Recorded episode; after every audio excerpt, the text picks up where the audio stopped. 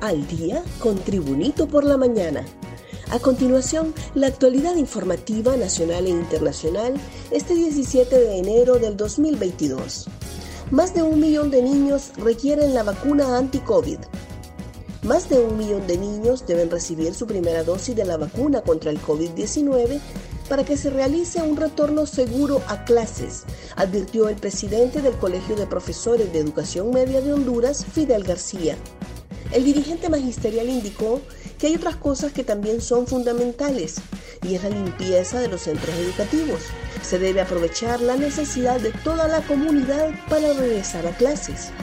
García agregó que eso debería ser lo primero, luego la vacuna, después el proceso de matrícula, ya que hay que ir masivamente a matricular más de 2 millones de niños y jóvenes que no están en los centros educativos, detalló García, para quien las clases se podrían retomar la tercera semana de febrero de forma gradual si se cumplen dichos requisitos. Caravana migrante se desintegra y deja 15 uniformados heridos.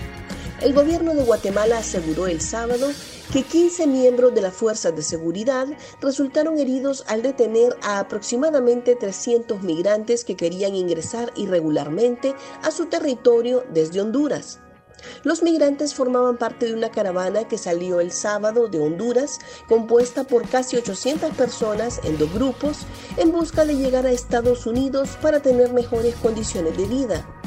El gobierno de Guatemala detalló en una rueda de prensa en la noche del sábado que pudo evitar el avance de los 300 migrantes aglutinados por la tarde, al igual que otro amplio grupo que había sido devuelto a Honduras al filo del mediodía. Próximo gobierno analizará nombramientos del saliente. El gobierno entrante no tiene la certeza de cuántos nombramientos han realizado sus predecesores en las dependencias hasta que la nueva administración se haga cargo, indicó Hugo Noé Pino, miembro de la Comisión de Transición. Hay 15.000 contratos permanentes otorgados a igual número de trabajadores gubernamentales que esta administración deja amarrados, según la información, en poder de la Comisión de Transición.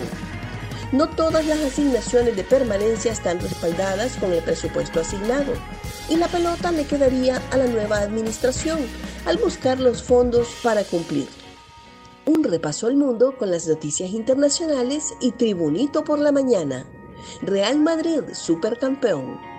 El Real Madrid se llevó la Supercopa de España de fútbol tras vencer 2 a 0 al campeón de la anterior edición, el Athletic Club, con goles de Luka Modric y Karim Benzema de penalti y con otra pena máxima que paró Courtois en el King Fahd International Stadium de Riyadh, en la capital de Arabia Saudí, y consiguió su primer título después de un año y medio sin levantar ninguno tras la liga de la temporada 2019-2020. Lo de Carlo Ancelotti, sin ofrecer su mejor versión, volvieron a demostrar que son un equipo muy sólido y no los necesitaron asediar en la portería de Unai Simón para que el partido cayera de su costado sin pasar apuros. Por su parte, los de Marcelino Toral, que estuvieron lejos de mejorar su nivel, pierden su tercera final de las cuatro que han disputado en el último año. Más noticias nacionales con Tribunito por la Mañana. Gobierno y BESIE inauguran hoy el canal seco de forma oficial. El presidente del Banco Centroamericano de Integración Económica, Dante Mossi, felicitó a Honduras por la inauguración del Canal Seco, ceremonia oficial que se realizará esta mañana de lunes por parte del gobierno y ese organismo financiero regional. Construida bajo la administración del presidente Juan Orlando Hernández, la obra tiene una extensión de 330 kilómetros y une a los océanos Atlántico y Pacífico. En un mensaje de Twitter, el presidente del BESIE, Dante Mossi, destacó Saludamos a Honduras por la inauguración este lunes del Corredor Seco, la autopista más larga de la región, con 330 kilómetros de largo y en un par de horas puede movilizar carga entre los dos océanos. El BESI apoya nuestro desarrollo. Cinco departamentos en alerta verde por frente frío.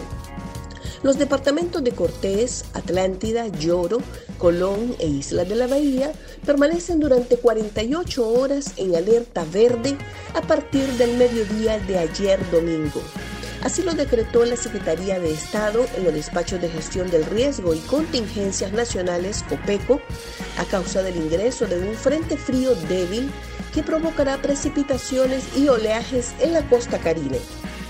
De acuerdo con el Centro de Estudios Atmosféricos, Oceanográficos y Sísmicos de COPECO, esta masa de aire frío estará generando abundante nubosidad, viento fresco rachado del norte y noroeste, descenso de las temperaturas y precipitaciones intermitentes de débiles a moderadas en los departamentos del norte y noroccidente. Gracias por tu atención. Tribunito por la Mañana te invita a estar atento a su próximo boletín informativo.